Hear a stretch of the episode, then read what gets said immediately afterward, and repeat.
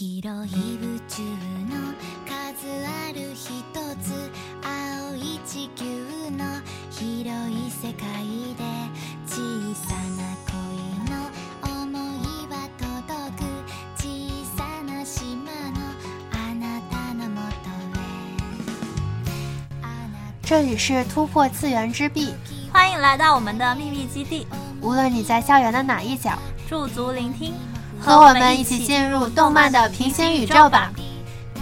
互いに響く時に激しく時に切なく正在听到广播的各位，下午好，下午好，我是主播虫子。我是主播 Charco。那么今天的节目先从激动人心的新番和剧场版的制作消息开始吧。二零一二年， 一部画风唯美、声优不要钱、配乐超神洗脑、每个场景都让人看到燃烧的经费的动画横空出世，掀起了巨大的讨论狂潮。这部大热动画 K 在陆续推出一部剧场版和第二季之后，于今年七月开始将陆续上映全新的七部剧场版动画。剧场版以 K 的原著小说为背景，讲述赤、青、绿、白等王之氏族的故事。日前，官方发布了剧场版的正式 PV 和主视觉图，在原有的强大声优阵容之外，更是追加了五名声优。已知出演的知名声优包括樱井孝宏、山田智和、尾玉贵、泽城美雪、宫野真守、福山润、小野大辅、浪川大辅、金田健次郎等等，而神谷浩史也将作为新角色前任青之王出演。没想到念哥配音出演表也能形成了报菜名的架势，果真是声优不要钱系列啊！K 的制作方一直有着卖腐卖肉、官方逼死同人的优良传统，不知道这次的剧场版又将产生怎样的火花呢？总觉得非常期待啊！另外一部曾在2013年暑假同样引起爆炸话题度的运动系动画《Free》，也在一系列剧场版和第二季之后，即将在七月迎来第三季的回归。日前公开了剧场动画的主要角色视觉图，波光粼粼的水面，主角之间进一步加深的友谊，京都动画一贯的美型画风，在这个夏天会有怎样的新故事展开呢？嗯，确实令人好奇呢。此外，其他的最新消息包括《宅男腐女恋爱真男》已经在四月十二日，也就是昨天播出了第一话，由尾玉贵和幽木碧主义。虽然还没有来得及看，但据说是讲述了一群自称宅腐、一辈子找不到恋人的单身狗，却在现实中打情骂俏的虐狗故事。柯南剧场版第二十二部《灵之执行人》将在四月十三日，也就是今天上映。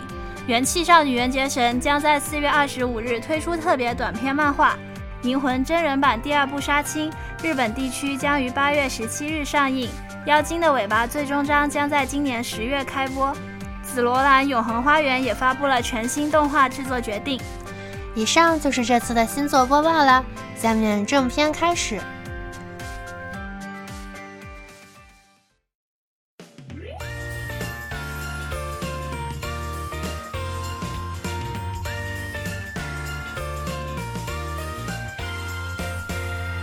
又到了一年中的四月份，每年春天，在这个美丽的季节，学校里总能看到梅花、桃花、玉兰、海棠等各种各样盛开的花，加上清爽的微风和晴朗的天空，真是让人心情舒畅。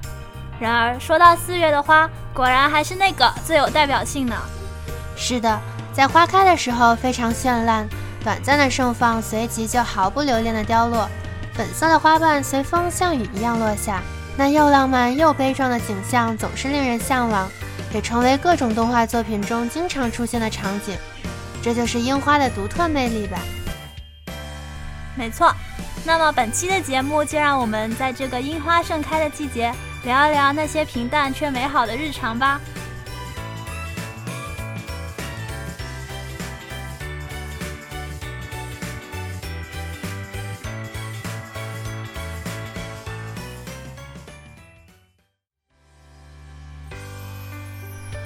起樱花，大家脑海中会浮现哪些作品呢？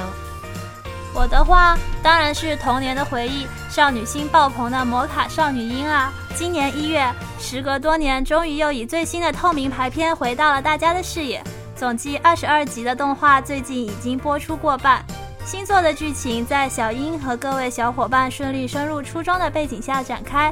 除了一开篇就迎来了男主角李小狼的回归外，还出现了新角色狮之本秋穗和管家海渡，由此引发了一系列关于神秘的新卡牌、新钥匙和新力量的故事。嗯，当年看小樱的时候，自己还是小学生，现在却已经上大学了。除了让人感慨时间流逝之快，对于作品的欣赏，是不是也随着自己的成长有了更高的标准呢？透明卡牌除了童年的力量外，是否还有其他吸引观众的点呢？这当然是有的啦。正如评论中经常出现的，当年我们又聋又瞎，无论是旧版还是新片，观众由于自身的成长，总是能发现全新的亮点。虽然讲述初中生活的透明牌片，对于已经是成年人的我们来说，有着日常过多、奇幻元素过少之嫌。但这并不妨碍我们开发新角度，依然看得津津有味啊。那么，我们今天就来说说，当我在看小樱新作时，我在看什么？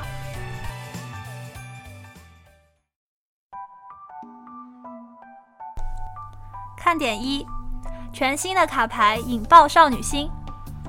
曾经以为把写作复古、读作老气的库洛牌变成粉红色的小樱牌，已经是少女心的巅峰了。没想到透明台一出，那闪光的质感、清新的配色，让观众老爷们一边吐槽贴膜啦贴膜啦，一边却又按耐不住的少女心爆发。收服透明牌时配的特效是水晶碎裂的画面和清脆的音效。新卡牌半透明的材质和典雅抽象的牌面图案，和以前小樱牌上卖萌的精灵相比，莫名多出了一丝高端优美的气息，更加令人控制不住自己的手，只想买买买。所以，原来这世上还有比粉红的少女心更上一层楼的存在，那就是透明的少女心啊！嗯，除了外形，至于卡牌作用方面，透明牌也有着比小鹰牌更为强大的魔法。这一点在牌的名称上就有体现了。第一话收复的疾风英文名是 Gale，和对应的小鹰牌风以及英文名 Wind 相比，是不是一下子就高大上了起来？事实上，主角们也发现了透明牌和小鹰牌之间的对应作用，而透明牌在词汇学上的升级，则体现了其本身破坏力相比之下更加的强大。此外，透明牌的形象不再以可爱的精灵出现，而转为抽象矢量图或者奇珍异兽，也是这个作用。但是，也有更加可爱的卡牌变化，比如飞翔 （Flight），使用时会在背后形成透明的蝴蝶结。拖着长长的丝带，带着你在空中翩翩飞舞。虽然以前背上长出翅膀的设定也非常棒，但果然还是蝴蝶结更加梦幻呀。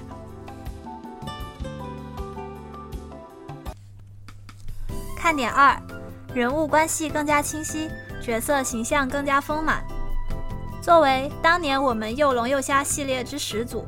重新再看《魔卡少女樱》中的人物时，我们惊奇地发现了许多以前没有注意到的人物关系和情感变化。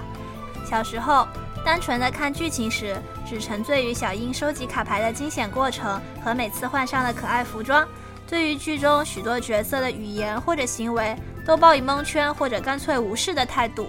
结果长大后才发现，原来我们错过了多少的糖和隐藏彩蛋啊！此外，或许是因为剧情的设置，也或许是观众自身也成长了不少。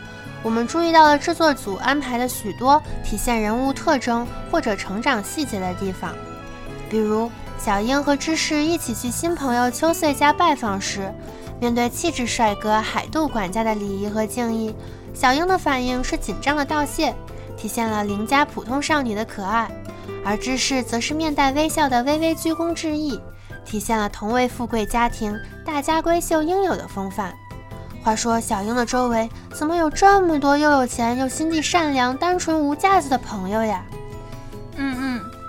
还有变得更有担当，还会说出减肥这种事情的李小狼，会像大人一样礼貌的通电话的李梅林，甚至有时候不瞎编故事，只是陈述事实的山崎同学。这一个个小小的细节，能让观众惊喜的发现角色的成长，也让人物的形象更加丰满了。看点三：拯救社恐之小英的尬聊课堂开课啦！之前说到小英星座和原先相比，常被人吐槽的一点就是日常太多，战斗太少，收复卡牌的过程轻而易举，甚至可以一次收到两张，简直有恶意送人头嫌疑，也是我们常说的又水了一击。但日常真的就那么无聊吗？我觉得并不一定哦。作为一个从小比较认生，只有和熟人一起才能尽情放飞自我的潜在社恐人士，我从小英的日常对话中学到了不少可以用于实战的聊天技巧呢。再也不用害怕空气突然安静了，就让我们一起进入小英的尬聊课堂吧。第一招，准备一些女孩子们常用的聊天话题是非常必要的。比如，大家在一起吃到好吃的时候，一定要把所有好吃的东西依次赞叹一遍。如果是对方做的便当啊、点心什么的，更加不要大意的夸赞吧。然而，只是夸赞还是不足以撑够聊天时间的。这时候呢，就要记得询问对方制作的方法，表达你对菜谱的好奇之心和浓厚的学习兴趣。此外，如果有机会，还可以主动提出，大家要不要交换点心来尝尝看啊？而面对这种提议，则要回答：“是的，请不要客气的吃吧。”这样一来，不是又可以有新一轮的品尝、称赞、询问做法，表达敬佩了吗？谈话就在这样其乐融融的氛围中进行下去了。不过要明确一个事实：询问菜谱绝对不是随便问问哦，而是要稍微留心记一下。这样，如果有条件做饭的话，就可以展开新一轮的社交了。比如。可以为邀请朋友一起来实践新得到的菜谱，大家一起做菜，绝对是增进感情又有趣的活动。材料要多准备一点，这样做好之后不会全部吃完，还可以带给没能来玩的同学，包括给原作者也尝一尝，可以趁机请教口味的差别，或者提出改进的方法。除了吃以外，社团活动也是一个讨论的话题，应用上述类似的方法。互相表示好奇和兴趣，而且你会发现很多事情其实本身就很有趣，从而完全发自内心的推动话题的进行了。如果朋友邀请你去家里玩，这种上门拜访的场合，当然要记得带礼物。那么什么样的礼物比较好呢？小英告诉我们，果然还是吃的最能引起共鸣。茶包、饼干、蛋糕，又好吃又可以分享，度过一段愉快的时光。第二招，一定要学会商业互吹，你来我往。下面请看芝士和秋穗的正确示范。在讨论秋穗应该加入哪个社团的时候，大家纷纷现身说法，介绍了自己的社团。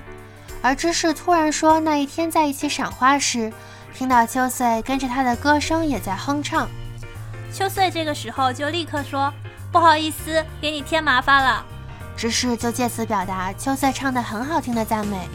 对于赞美呢，我们前面已经学过如何回应啦，那就是反过来称赞回去呀。而芝士最终便带着秋穗一起唱歌给大家听，围观群众就纷纷说：“好好听啊，好好听啊！”芝士也夸赞秋穗唱的好好听哦。秋穗又返回来夸赞：“没有没有，芝士的声音才最动人了。”懂。第三招，如何自如地表达关心和感谢。下面首先看一个错误的示范，桃矢。哥哥桃矢老是说小樱是怪兽，明明是关心小樱的话，却每次都让小樱非常的炸毛。嗯，不过呢，这可能也是一种兄妹间的独特交流吧。下面再来看一看正确的示范，比如小樱和爸爸之间的沟通，即使和爸爸，也要明确的表达出自己的关心，比如说，爸爸，学校里的事情忙吗？要注意身体哦。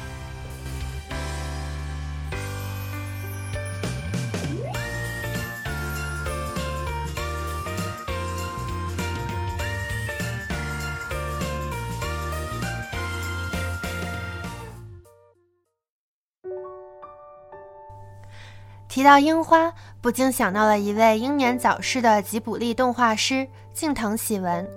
和鼎鼎大名的高田勋、金敏、宫崎骏比起来，近藤喜文这四个字很少有人听说过。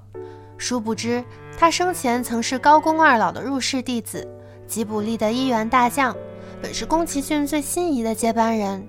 只可惜，一九九八年，年仅四十七岁的近藤喜文因为过度工作英年早逝，像樱花一样短暂的盛开过后便走向凋零。本期介绍的侧耳倾听也成为了他的出题与绝唱。侧耳倾听真的是我最喜欢的一部动画电影了，无论看过多少遍，再次回顾的时候还是会被深深的触动。在四月这个樱花盛开的初恋季节，将这部珍藏已久的描绘初恋的电影分享给大家。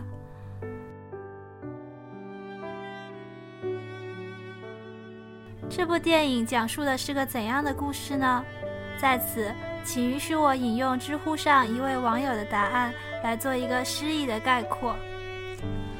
侧耳倾听，真是最能满足我少女情怀的片子了。温暖的沿海小镇，骑着单车的白衣少年，呼呼而过的铁轨电车，风吹起的裙摆，炽热阳光下的绿荫，猫儿打着的哈欠，带着清淡的海水味儿，带着绿意和所有单纯的喜欢。十六岁真是个好年纪啊，可以在午后去图书馆泡一下午，为了追一只顽劣的猫，奔过大街小巷，不用怕找不到回家的路，为意外发现的神秘小店可以流连忘返，直到夕阳西下才恋恋不舍地归家。家里有唠叨又温柔的妈妈，会责备买牛奶为什么还要塑料袋装；有稳重又善良的爸爸。即便看到不尽如人意的成绩单，也会尊重小文的梦想，就让他自己试试看吧。有总嫌自己不懂事的姐姐，却在吵完架后别扭的补充：“嗯，好好加油吧。”家里有喝不完的冰麦茶，作业不用担心做不完，最害怕的也不过是迟到和考试。衣服常扔的到处都是，光着脚随意一躺，好时光。天塌了，永远有人扛。那时候啊，跟闺蜜说话一定要约出来面对面的聊天，在电话里郑重的约好，拉着彼此的手，说着甜蜜羞涩的小心事。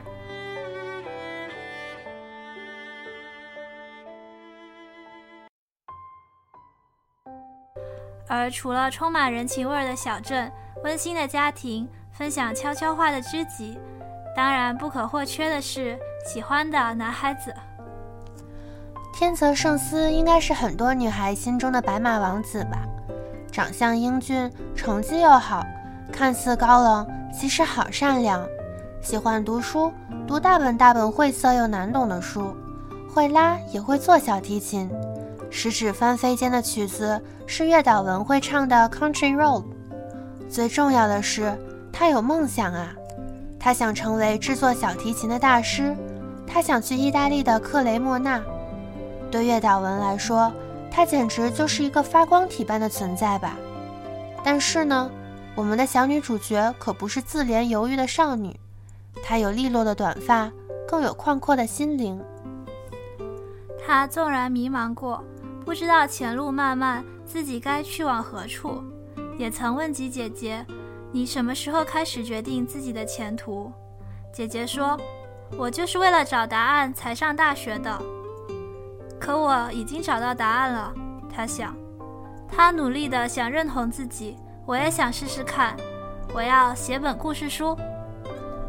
我喜欢的人啊，好优秀，好优秀，常常觉得自己稍微落后几步就要追不上他了。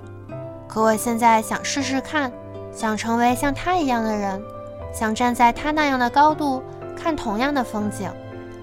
于是，小文在台灯暖黄的灯光下，开始用铅笔书写自己的梦想，一步一步向天泽靠近。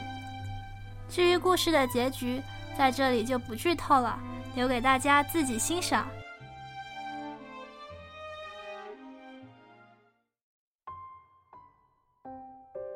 今天和大家唠的，更多是原作中触动人心的细节，不同于宫崎骏瑰丽的想象。近藤喜文的动画平实又生活化，更多面向的是琐碎的生活涓流，将平凡的日常谱写成了一部部美丽的童话。先说说侧耳倾听里的背景设定吧。我们的主人公月岛文住在一个恬静小城镇的半山腰上。从家里阳台向外眺望，便是绿油油的山坡以及星星点点的住宅。天气好的日子，将被单和衣服拿出来晒，空气里都是妈妈牌洗衣粉香香的味道。这样一个小镇，说大不大，说小不小，它的规模足够你和猫咪一起搭着电车四处闲逛，开发新的秘密基地，却不会大到令人迷失回家的路。在给你新鲜感的同时，它也像一个大社区一样，默默守护着你，给予你归属感。傍晚时分，你尽可以迎着夏夜柔和的风，耷拉着拖鞋，去几个街区外的便利店买瓶牛奶。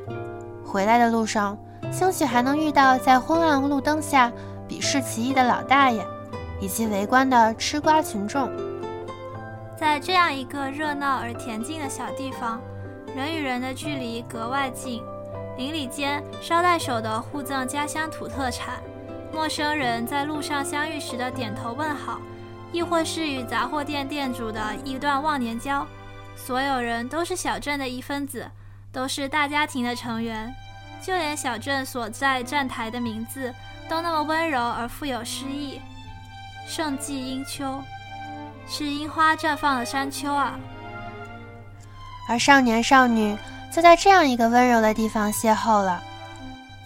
为了取回落下的书本，女孩让闺蜜先走，自己独自折返。而在球场旁的大树下，捧书坐着的那眉目清秀的少年便是男主。明明只是简单的白衬衫、牛仔裤，但天泽抬头的一刹那，实力诠释了传说中的惊鸿一瞥，气质太干净了。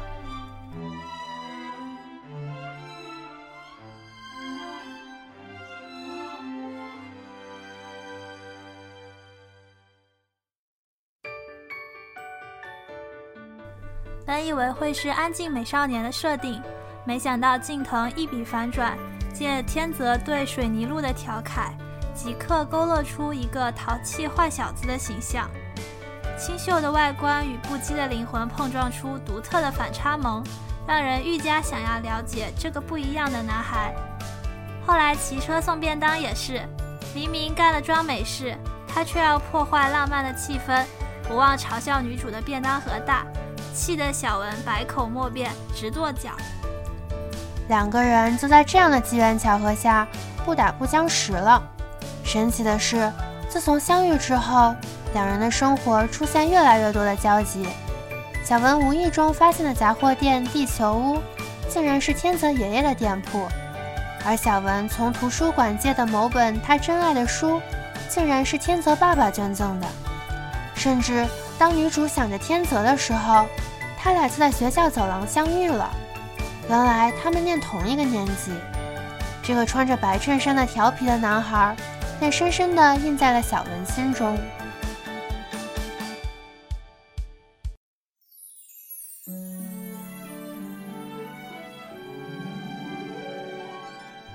当时，小文还不知道男孩的名字。只是经常愤愤地感叹自己的孽缘，他做梦也没有想到，自己一直以来欣赏向往的灵魂知己天泽圣司，居然和男孩是一个人。这个名字是小文整理从图书馆借来的书籍时，无意间在借书卡上瞥见的。摆弄这些卡片时，小文惊讶地发现，在他的名字前面，无一例外地写着同一个男生的名字。天泽圣司。渐渐的，每次借书时，小文都会留意，而每次查看借书卡时，卡片都不会让他失望。这么一位爱读书的少年，一定气质不凡，风度翩翩吧？小文想着，在他的想象里，天泽的形象被不断美化加工，到了几近完美的程度。当得知拿他歌词和便当开玩笑的少年。就是天泽圣司时，小文着实吓了一跳。但我相信，令观众更为惊讶和触动的，则是电影后来天泽的那句话：“为了让我的名字早点出现在借书卡上，我读了好多书。”这才恍然，哪有什么机缘巧合，自始至终两点一线。我为你而来。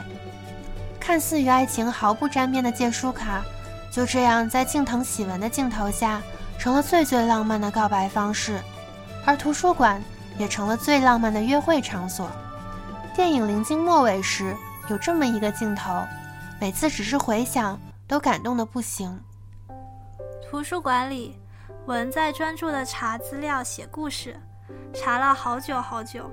偶然间一抬头，发现本应在国外的天泽就坐在他对面，捧着本书，笑着小声对他说：“你先忙，我等你。”于是文也笑了，低下头继续做自己的事情。天泽也低下头来，二人相对无言。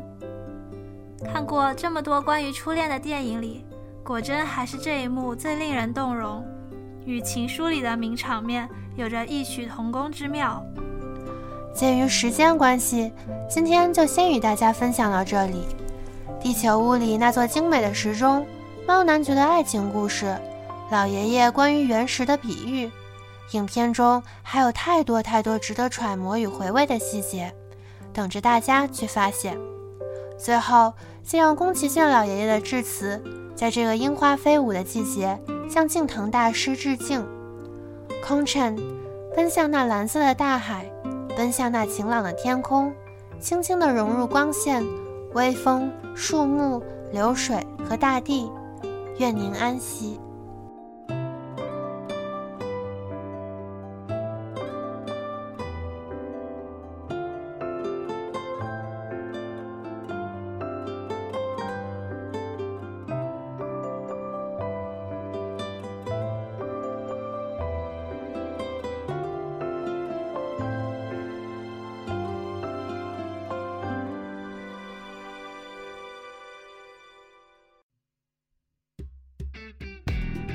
下面是我们全新推出的推歌环节，今天给大家播的，首先是来自《一人之下》的两首角色歌，王野的《单歌惊鸿》和诸葛青的《听风吟》。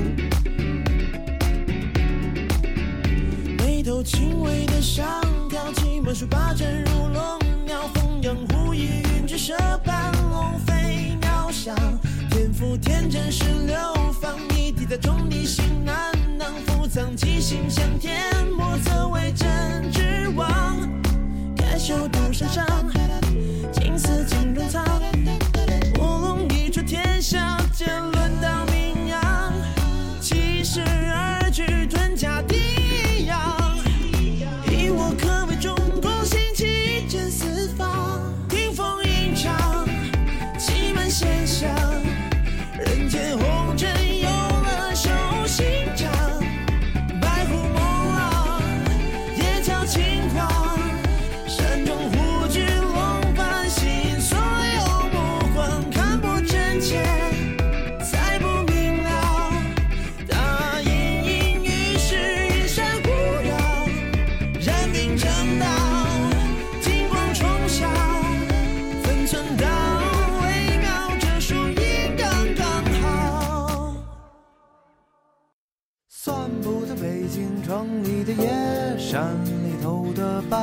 闲，搁这儿遛弯的人别绕着您都请便。半半拉拉小道明野，胸无大志爱咧咧。少来打听那有的没的，翻一个底儿掉我先朝天。顺天下事，理天下事，云山雾绕，方为舒适。人间不如意，随了谁的心？但求无愧，自在随心。唱应唱尽，唱尽精灵，凡人本就流于其情。祖师在上，弟子烦心，不如龙舞巨步的唱清酒。天地匆匆，惊鸿而过，路有千百个。惶惶无归，仙君一何？人间红尘过后，因时而流，鸿门乱局，各有各选择。千针看根，坤循离对，定一切深刻。